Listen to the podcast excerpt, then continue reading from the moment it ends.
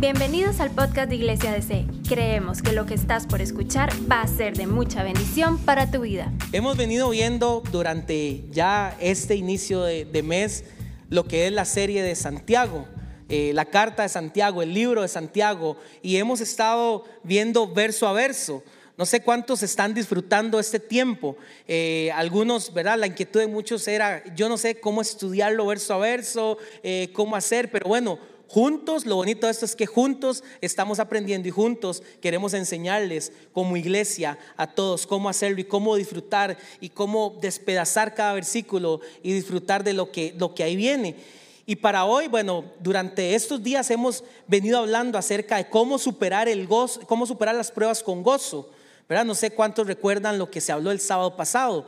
Después, el domingo estuvimos hablando acerca de pedir sabiduría en medio de las pruebas, pedirle a Dios sabiduría y, poder ver con los lentes de Dios las pruebas, no con nuestros ojos, porque si vemos con nuestros ojos nos desanimamos, verán, queremos desfallecer, pero si vemos con los lentes de Dios, pedimos sabiduría, podemos pasar las pruebas de una manera muy diferente. Y también estuvimos viendo que las pruebas eh, es algo que la pasa todo mundo, cualquier persona. Eh, y hoy el pasaje que nos toca a Char y a mí es Santiago 1.12. Santiago 1.12. Y nos encanta este pasaje. Eh, y durante estos días que veníamos estudiando este pasaje, unas cosas que más nos llamó la atención es que son cosas que hemos venido viviendo nosotros como, como personas. Son cosas que hemos venido experimentando nosotros.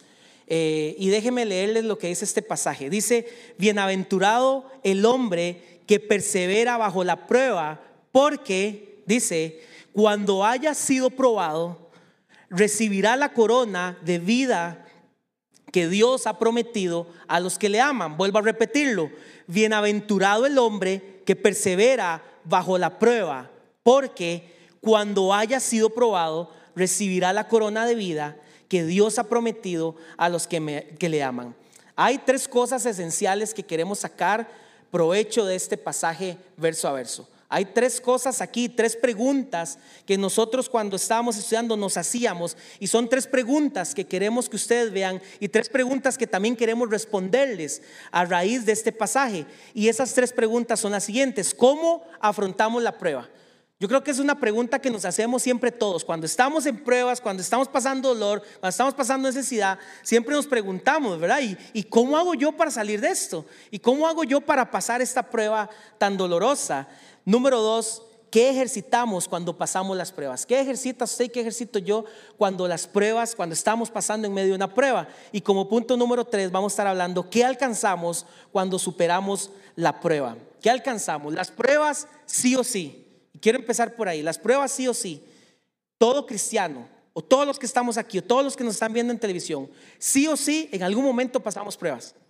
En algún momento los que nos ven pasaron por alguna prueba dolorosa. Tal vez hoy en día algunos que estamos aquí estamos pasando por pruebas. O quizás en algún momento, te tengo una noticia, puedes llegar a pasar por una prueba. Me encantaría ahorita decirles, eh, que no, que, que, nunca vamos a pasar una prueba, que todo va a estar bien, que vamos a estar, ¿verdad? Siempre felices y siempre contentos, pero nuestra responsabilidad como pastores es también advertirles y decirles que sí, que sí podemos pasar por pruebas, que sí hay momentos felices en nuestra vida, que sí hay momentos tristes en nuestra vida y la misma palabra nos lo recuerda y nos lo dice cuando dice que en el mundo, dice, tendréis aflicción. Ojo, en el mundo tendréis aflicción, pero confíen, confíen porque yo he vencido al mundo. Aquí viene una promesa de parte de Dios hermosísima. No nos está diciendo que no vamos a pasar por pruebas, no nos está diciendo que no vamos a tener aflicciones, pero nos dice que Él va a estar con nosotros, que confíen. También su palabra nos recuerda y nos dice que muchas son las aflicciones del justo. No dice que pocas, no dice que ningunas, no dice que no, que, que jamás vas a pasar. Dice, muchas son las aflicciones del justo, pero, viene un pero hermoso aquí, dice, pero de todas ellas nos librará el Señor. El Señor da otra promesa y dice, vas a pasar por pruebas, pero de todas ellas te voy a librar y voy a estar con vos, acompañándote ahí. Y algo que me preocupa en todo esto es que las pruebas muchas veces sacan lo mejor de nosotros, pero muchas veces sacan lo peor de nosotros. ¿Verdad?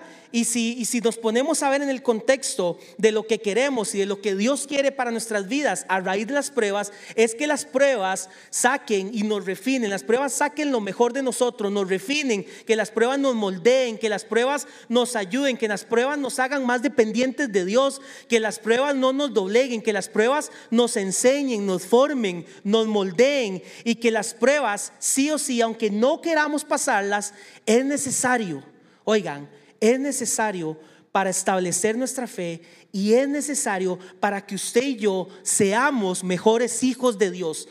Escucha bien esto, es necesario porque establecemos más nuestra fe, establecemos más nuestra confianza en Dios y nos hace mejores hijos de Dios. Y es precisamente lo que Santiago está hablando en este pasaje, en el 1.12. Santiago pudo aprender de las pruebas y cómo pudo soportarlas. Santiago aquí demuestra una vida de piedad sin límites. Santiago en este pasaje, desde el versículo 1, que ahorita lo vamos a estar desmenuzando, nos está mostrando cómo experimentó él eh, en la prueba experimentó madurez, cómo experimentó gozo y cómo está experimentando y enseñando a los demás cómo pasar una prueba. A raíz de este pasaje, Santiago está experimentando todo eso. Por eso es que Pablo habla de Santiago en Gálatas 2.9 y habla de Santiago, habla de Juan, habla de Pedro y dice que es que él es una de las columnas de Jerusalén.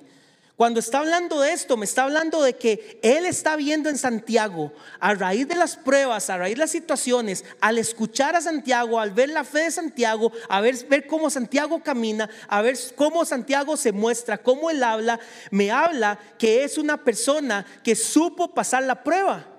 Cuando Pablo está hablando de él, está diciendo, hey, es que ese es porque es una columna, porque él supo pasar la prueba, porque es una columna, porque a raíz de eso él tuvo una visión, a raíz de eso encontró su propósito, a raíz de eso él supo que su vida no era aquí terrenal, sino su vida era eterna y que una prueba es pasajera y que una prueba es momentánea, porque muchas veces las pruebas eso es lo que hacen. ¿Verdad? Ver el instante, ver el momento y despedazarnos, querer, querer derrotarnos. Pero usted y yo tenemos que encontrar nuestro propósito, tenemos que encontrar que nosotros somos peregrinos y extranjeros aquí y ver más allá de eso porque hay una vida eterna para nosotros. Y esto es pasajero, las pruebas son pasajeras. Y eso es lo que habla Santiago, empezando con este pasaje. Bueno, mi esposo decía ahora al inicio que tenemos o lo hemos dividido en tres partes. Y la parte número uno dice cómo afrontamos nosotros las pruebas. Y la primera respuesta es a través del gozo, con el gozo y en medio del gozo y teniendo gozo siempre. Me encanta porque Santiago al inicio del versículo nos da la respuesta precisamente y dice, bienaventurado. Y quiero leer para ustedes que dice que la palabra en griego bienaventurado se traduce como Macarios, que es una palabra que Jesús usó al empezar cada bienaventuranza en Mateo 5. Me dice que bienaventurado es aquella persona que tiene gozo, que se siente dichosa, que se siente afortunada, que se siente feliz y que sobre todo es una persona que se siente plena, porque esa plenitud la ha encontrado en Dios. Y sigue diciendo un montón de cualidades acerca de, o un montón de descripciones acerca de qué es una persona bienaventurada. Y esto me hizo recordar lo que dice el salmista en Salmo 84. Dice David así, bienaventurado, en esta versión estamos utilizando Reina Valera, pero en otras versiones dicen afortunado, dicen dichoso, dicen feliz. Y ojo lo que dice, Bienaventurado el hombre que tiene en ti sus fuerzas y en cuyo corazón están tus caminos. Cuando pasan por el valle de lágrimas, no sé si se les es algo similar a lo que muchos pasamos, lo convertirán en manantial. Me encanta porque dice que pasa por el valle de lágrimas, pero lo convierte en manantial.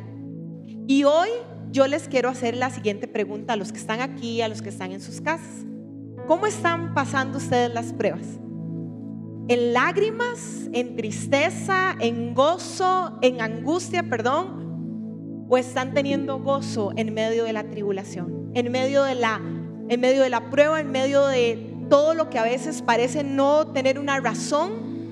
Usted está teniendo gozo, ¿cuál es su actitud? Porque me encanta que el salmista dice y pone esto, dice y lo convierte, o sea, depende de usted y de mí cambiar nuestra actitud acerca de un problema, acerca de lo que estamos pasando.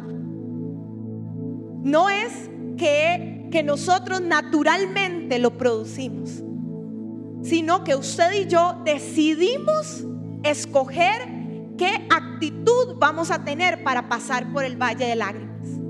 Y hoy yo le quiero decir a usted, si usted ha tenido una actitud pesimista, y ha tenido una actitud como un bebé cuando hace una rabieta en el suelo. Yo creo que todos lo hemos visto, ¿verdad? Y uno dice, uy, qué chiquillo. ¿Verdad? Yo a veces me he sentido así.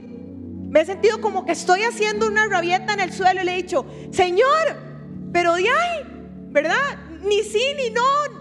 Simplemente silencio, simplemente no hay respuesta, simplemente pasa el tiempo y parece que te has olvidado de mí.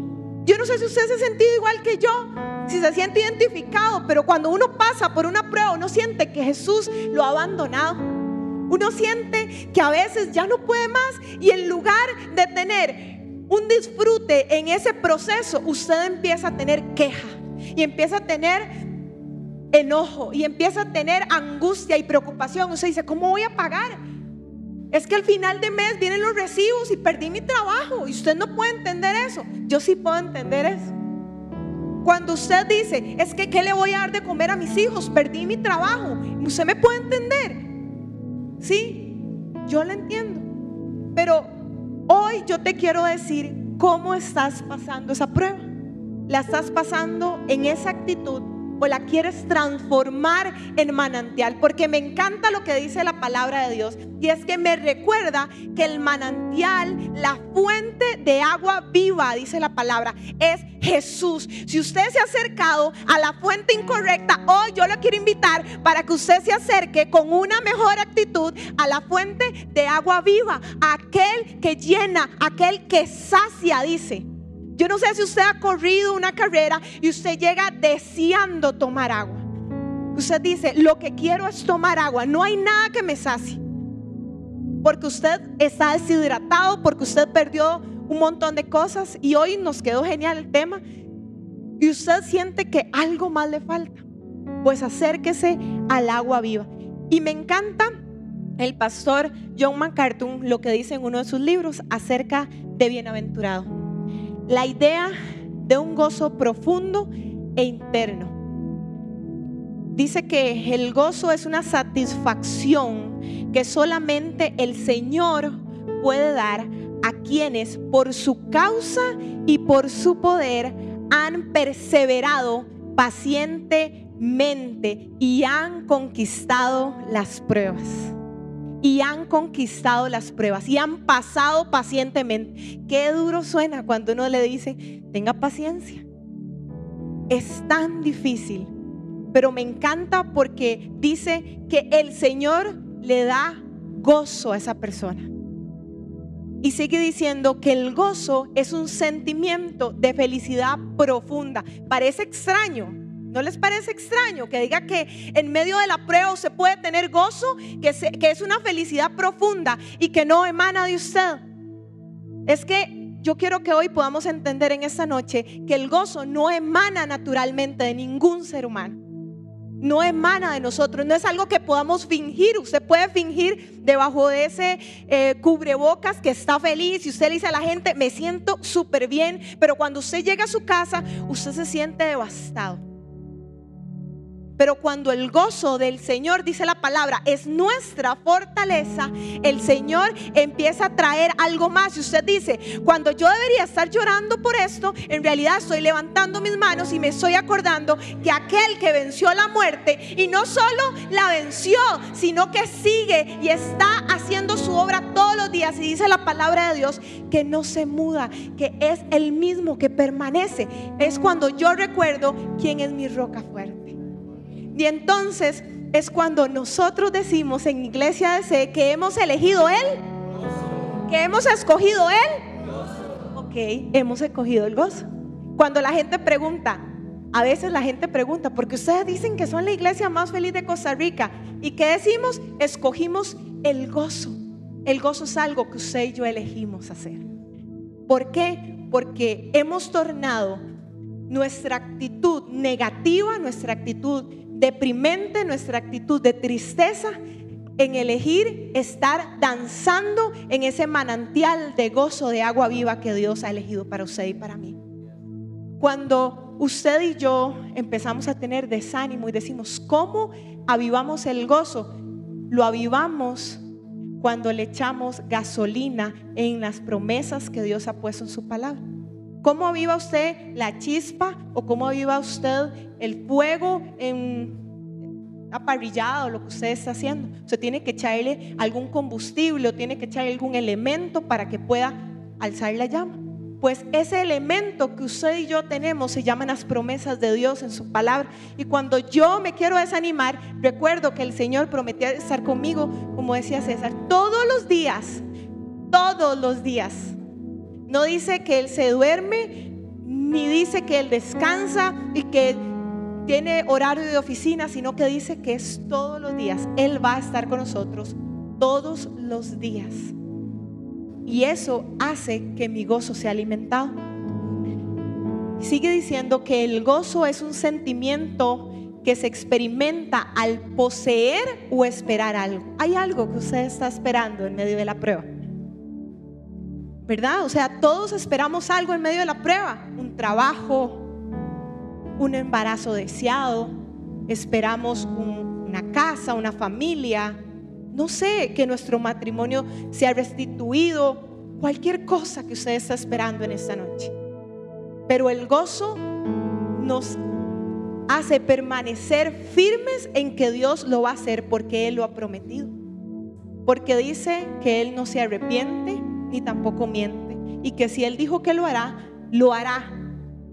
Esa es nuestra convicción. Si Él dijo que lo hará, lo hará. Yo siempre digo, no sé cómo, pero usted dijo que lo iba a hacer y yo tengo la tranquilidad de que mi Padre Celestial, aquel que sostiene el cielo y la tierra, aquel que construyó las galaxias, aquel que ha tenido cuidado de las flores y de los animales, tiene cuidado de mí, que soy su hija amada.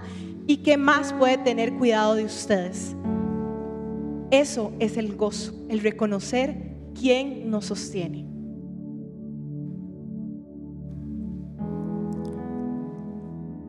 La pregunta, vuelvo a repetirla, ¿cómo afrontamos las pruebas?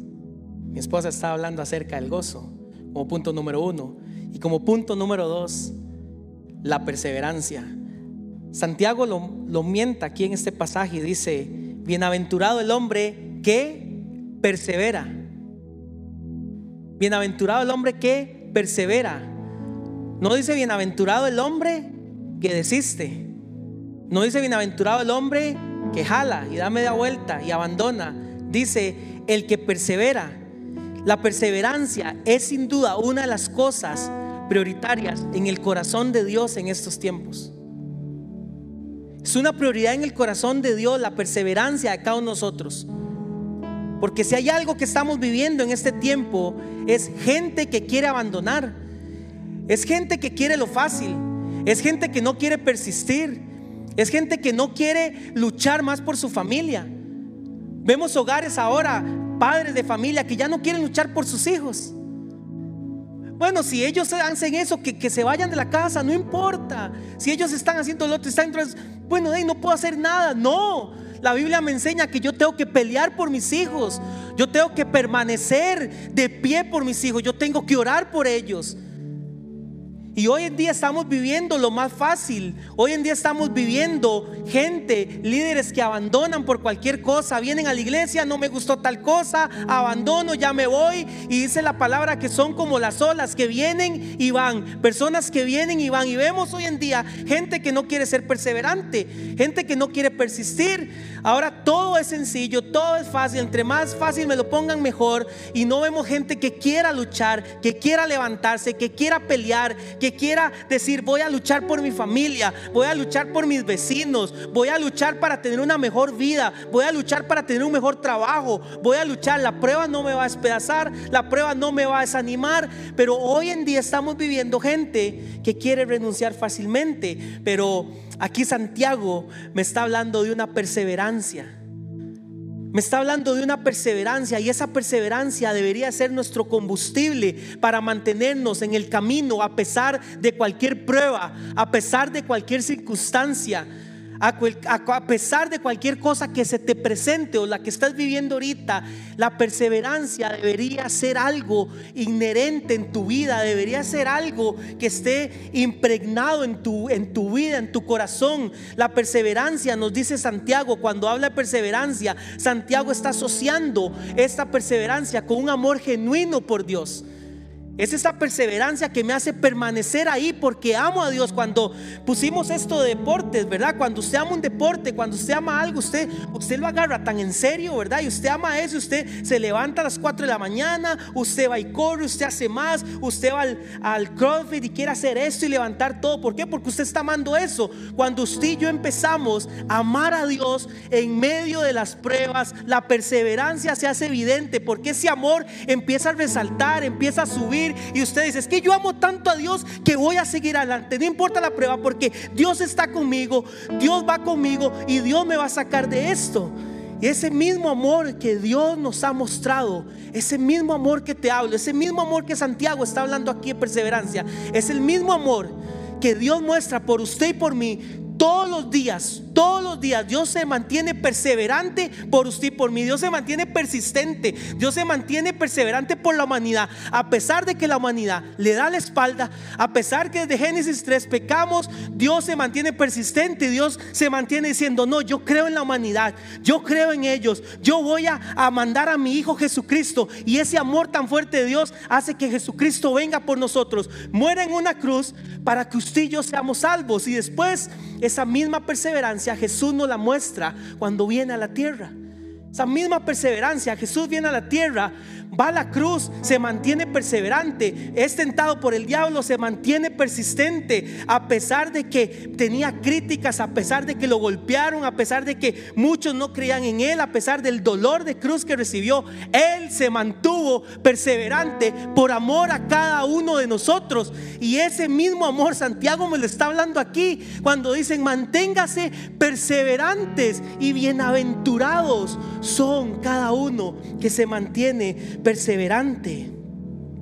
La perseverancia es una de las virtudes más hermosas y maravillosas que se encuentran en la vida cristiana. Y permítame decirte esto, la perseverancia es una de las bases más sólidas de todo cristiano. Usted quiere ver un buen cristiano, usted quiere ver un buen creyente, véalo como es perseverante, véalo como se mantiene a pesar de. Un verdadero creyente es aquel que demuestra un amor a Dios que permanece y que no se ve afectado ni destruido en las pruebas, problemas, aflicciones, sin importar qué tan severas estas sean, se mantiene perseverante en cualquier prueba. Un verdadero creyente persevera pacientemente en cualquier adversidad. Un verdadero cristiano persevera a pesar de cualquier circunstancia. Y me encanta porque Santiago nos refuerza en este pasaje que, que si estamos bien, escuchen esto, que si estamos bien, la gracia de Dios nos sostiene. Pero que si estamos mal y estamos en dificultad, la gracia de Dios también nos sostiene. Esto nos dice Santiago aquí en el pasaje. Y hoy te digo, jóvenes de hoy te digo iglesia, vamos, vamos, sean perseverantes, como dice el eslogan de esta red, de esta red, go, go, Go, manténgase. En esta es una carrera, es una carrera que no termina hoy, que no termina mañana, que termina hasta que Cristo venga. Entonces, mantengámonos corriendo, mantengámonos la carrera, mantengámonos perseverantes hasta que Cristo venga por su iglesia. Como punto número dos, ¿qué ejercitamos a través de las pruebas? Y creo que todos sabemos la respuesta. Todos sabemos la respuesta. Ejercitamos nuestra fe en Cristo Jesús. La fe es el resultado de nuestra dependencia de Dios. La fe nos hace alcanzar una madurez espiritual para poder ver lo que Dios quiere que nosotros tengamos. Las pruebas constituyen uno de los métodos que Dios utiliza para que usted y yo podamos crecer en la fe. La fe nos hace ver lo imposible y hace creer que Dios lo va a hacer. ¿Cómo?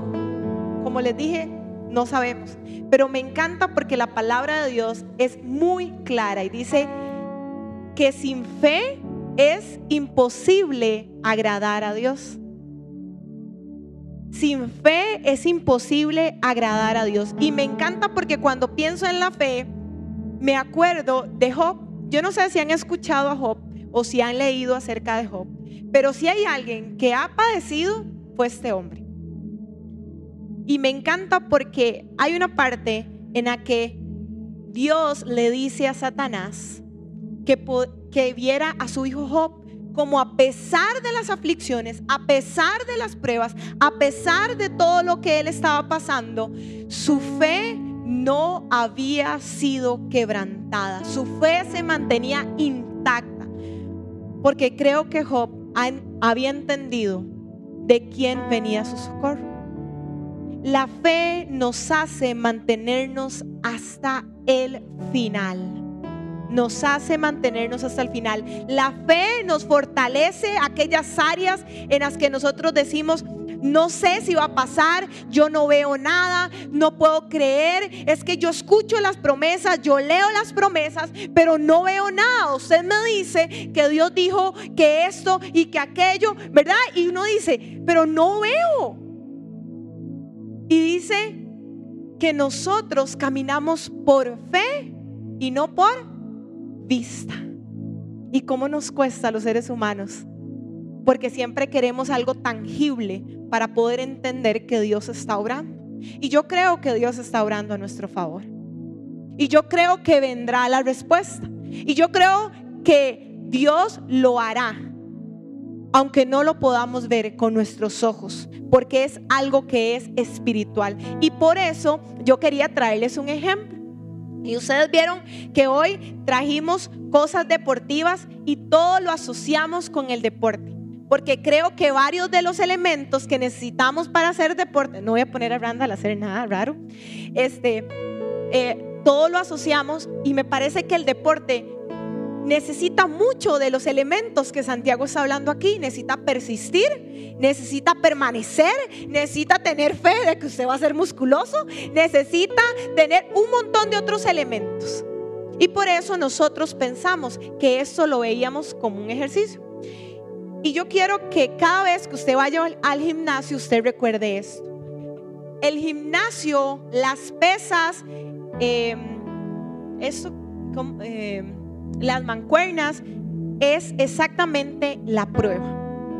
Y la fe es el músculo, la fe es lo que usted desea que sea fortalecido. Cuando va al gimnasio, usted siempre dice, yo quiero bajar tantos kilos, quiero que por favor se me aumente masa muscular aquí, aquí, se me haga cuadritos, se me aumente aquí, ¿verdad? Usted pide todas las indicaciones.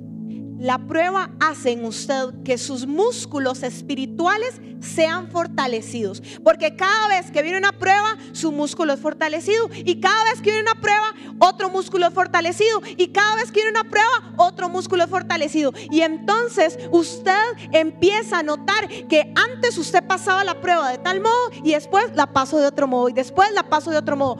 ¿Por qué cree usted que es eso? Porque cada prueba dejó en usted la fortaleza que la fe empezó a formar y entonces la fe empezó a crecer en usted. Y entonces tenía una fe muy pequeña de que algo iba a pasar y después usted empieza a depender de Dios y empieza a decir, Señor, usted va a proveer al final del mes.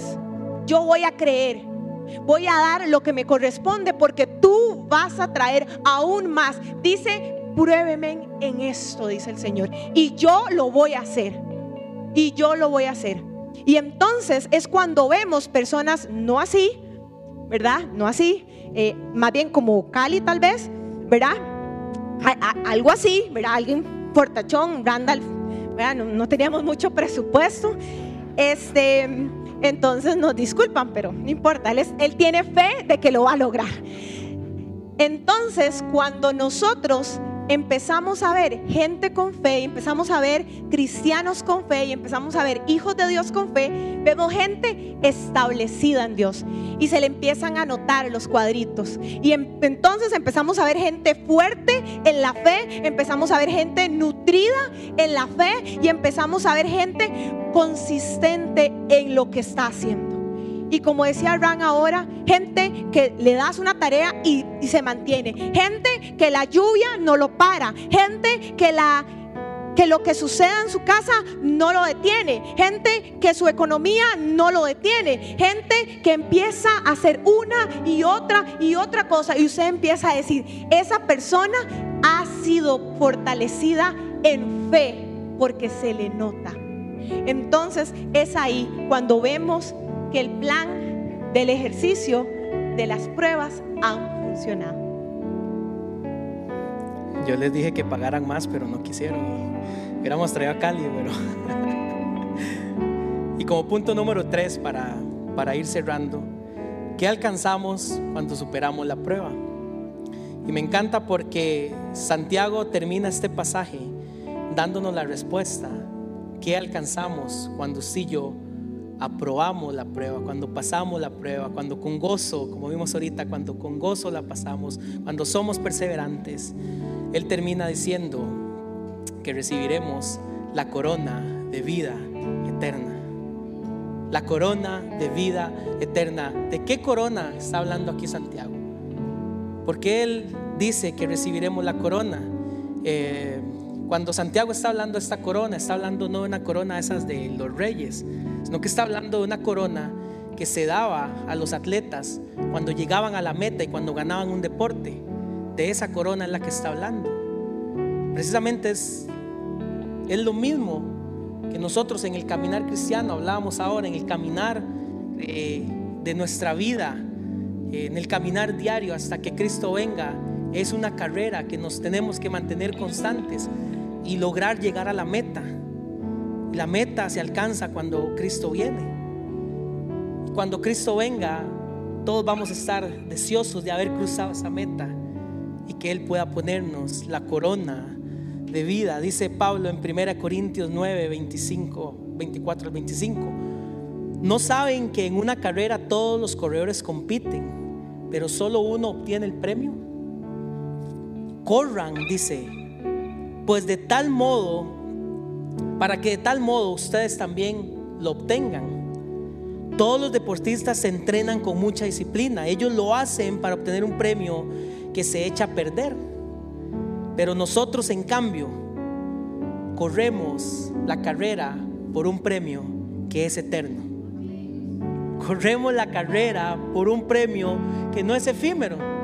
No es un trofeo ahí que se va a oxidar al tiempo. No es una corona ahí que tal vez se nos vaya a perder es una corona y un premio eterno que premia a todos aquellos que pudieron caminar el camino cristiano y pudieron andar y pudieron pasar las pruebas y pudieron glorificar a Dios en cada una de esas pruebas. A los que amamos su venida, a los que perseveramos bajo la prueba, a los que somos fieles hasta la muerte, a los que retenemos lo que Él nos ha dado, a los que estamos firmes en el Señor, Jesús nos da una promesa. Y escucha bien, Él no miente. Cuando Él da una promesa, Él la cumple porque la cumple. Cuando Jesús estaba pasando la prueba, su mirada estaba puesta en lo eterno y sabía que venía una coronación. Esa misma coronación es la que Él nos entrega a nosotros cuando pasemos, porque Él nos prometió que vino por nosotros, murió por nosotros, resucitó por nosotros, nos perdona de nuestros pecados y nos promete una vida eterna junto con Él y con el Padre. Así que esta promesa, hoy quiero dejártela bien clara ahí en casita y a todos los que estamos aquí. Ante la promesa de la corona, todas las pruebas se minimizan. Escucha, cuando usted recuerde esta promesa de parte de Dios, cuando usted recuerde que hay un premio, cuando llegues a la meta, toda prueba tiene que minimizarse. Toda prueba tiene que verse como poca cosa en el momento. Nosotros queremos que ustedes pongan la visión en lo eterno, que pongan la visión más allá de lo que estamos viviendo aquí. Si nosotros le contáramos qué cosas hemos pasado en este año, hay cosas que nos han querido hacer desfallecer, hay cosas que nos han querido hacer renunciar como decimos en iglesia somos vulnerables, somos muy abiertos. Hay cosas que a mí me han querido hacer desfallecer, hay cosas que a mí me han querido alzar la mirada y decirle, Señor, ¿para qué hago esto? ¿Para qué? ¿Para qué estoy aquí? ¿Para qué corro la carrera si, si a veces no veo los resultados que quiero? Eh, trabajo se disminuye, eh, jornada laboral se va a la mitad, eh, viene esto, viene la prueba, viene la enfermedad, viene todo. De un momento a otro se viene todo. Y esos son los momentos donde uno recuerda en dónde está establecido. Esos son los momentos donde la palabra no miente, las promesas del Señor no mienten. Y es ahí cuando yo me levanto y digo, Señor, yo creo que tú lo harás. Yo creo que tengo la corona de vida eterna. Yo creo que soy bienaventurado porque tú estás conmigo. Soy bienaventurado porque tú me prometiste que esta prueba la pasaba porque la pasaba. Y es ahí donde el Señor nos recuerda, nos fortalece y el Espíritu Santo que está con nosotros nos anima y nos levanta para seguir adelante. Las dificultades que tenemos son pequeñas y no van a durar para siempre. Recuerda esto. Las dificultades que hoy tenemos son pequeñas y no duran para siempre, pero gracias a ellas Dios nos llenará de la gloria que dura para siempre. Gracias a ellas Dios nos llenará de la gloria que dura para siempre. Una gloria grande y maravillosa. Aleluya. Que al finalizar podamos leer una vez más el versículo. Le voy a pedir a los chicos que lo podamos poner. Y dice, bienaventurado el hombre que persevera bajo la prueba, porque cuando haya sido probado recibirá la corona de vida que Dios ha prometido a los que le aman. Yo no sé si usted está escuchando bien, pero dice que el que persevera alcanzará la corona de vida. Y eso a mí me da gozo, y eso a mí me da ánimos. Y eso es como cuando usted le dan agua en medio de una carrera donde usted dice, ya no voy a poder, y alguien llega y te dice, vamos, yo voy a hacer con usted. Eso es precisamente lo que hace con Jesús, lo que hace Jesús con cada uno de nosotros. En medio de nuestra carrera, dice Pablo, y y, la estamos corriendo y estamos ahí, pero cuando no tenemos fuerzas, cuando sentimos que ya no podemos más, cuando sentimos que mejor no, quedamos atrás, porque vemos a los otros avanzar, el Señor dice, yo me devolví por uno y aquí estoy por ti, y aquí estoy por ti, y aquí estoy por ti. Y entonces el Señor nos levanta de esa carrera y nos dice, vamos, porque prometí estar contigo todos los días hasta el fin del mundo. Y aún más me recuerda que aunque pase por valle de lágrimas y muerte, no temeré, dice la palabra, no temeré alguno, porque tú estás conmigo. A mí me da tanta satisfacción saber que Jesús está conmigo. A mí me da tanta satisfacción saber que a pesar de las pruebas, a pesar de las dificultades, a pesar de que a veces no hay tantas cosas buenas en el camino, Jesús está conmigo. Randall mencionaba ahora que nosotros hemos pasado un tiempo muy difícil. Muchos saben, y laboralmente, económicamente, muchas cosas han querido venir a robar el gozo. Pero yo siempre digo, el Señor ha sido tan fiel, tan fiel, tan fiel. Y sabe, yo siempre lloro. No lloro de tristeza y no lloro de angustia y no lloro de preocupación. Lloro porque recuerdo que cada vez que he necesitado algo, Él lo ha suplido y más. Él ha dado y más. Él ha sido bueno y más. Y dice, hasta que sobreabunda sobreabunda. Y cuando nosotros hemos dicho, es que no vas, no vamos a ver cómo va a alcanzar esto, el Señor ha dado y hasta que sobreabunda. Y el Señor ha mandado y hasta que sobra y abunda. Y hemos tenido de más. Y yo creo que eso es lo que Dios hace en cada de uno de nosotros. El Señor da de más. Y cuando perdemos algo y cuando se nos quita algo es porque el Señor siempre tiene algo más y mejor y más bueno porque dice que sus caminos son más altos que los míos. Y yo he creído y he visto. Y yo hoy en esta noche quiero decirte, ¿qué estás pasando? Ran y yo decíamos, ¿qué hay en el corazón de la gente? Yo no conozco lo que hay en esta familia de C. No sé lo que hay en la gente que está en las, casas. No sé qué hay en cada corazón. Pero el Señor conoce lo que hay en tu corazón. Y yo quiero que usted pueda entender que usted no está solo. Tiene a Jesús sobre todas las cosas con usted, como decía César ahora. Pero también que usted sepa que tiene una familia que puede apoyarse y es que qué lindo es saber que en el caminar cristiano hay gente como uno que ha tenido lo mismo. Y entonces dice, bueno, entonces no estoy solo, no solo a mí me pasa. Y entonces empieza a tener una familia. Y yo quiero que ustedes sepan que tienen una familia en DC. Y que estamos aquí para apoyarlos y para animarlos. Y como decía Ran, tenemos que decir, go, go, go, vamos a decirlo porque aquí nadie se queda atrás. Y yo quiero que podamos orar en esta noche y quiero que se ponga de pie. Y sabe, cuando nosotros levantamos nuestras manos, estamos diciéndole al Señor que nuestra dependencia viene de Él, que nuestra provisión viene de Él, que su trabajo es el medio que Dios usa, pero no es la fuente. La fuente es Él. Su trabajo solo es el medio que Dios usa para que usted pueda recibir algo. Que cuando usted necesita que algo pase, el Señor dice, estoy a tu pronto auxilio. Y Él está aquí. Y yo quiero que podamos repetir lo que dice esta canción porque me encanta. Y yo no sé si usted en estos últimos tiempos ha pasado la muerte de alguien, ha pasado su pérdida de trabajo. Sé que esta pandemia nos ha abierto una perspectiva diferente de lo que es el dolor real. Y no solo de gente enferma, sino gente que ha perdido su familia, sus matrimonios, su economía, ha perdido muchas cosas. Y hoy yo quiero que podamos orar y que digamos que ese coro lo que dice. Gracias por escucharnos. No olvides compartir este mensaje. Para más contenido e información sobre Iglesia DC, puedes visitar nuestro sitio web iglesiadc.com.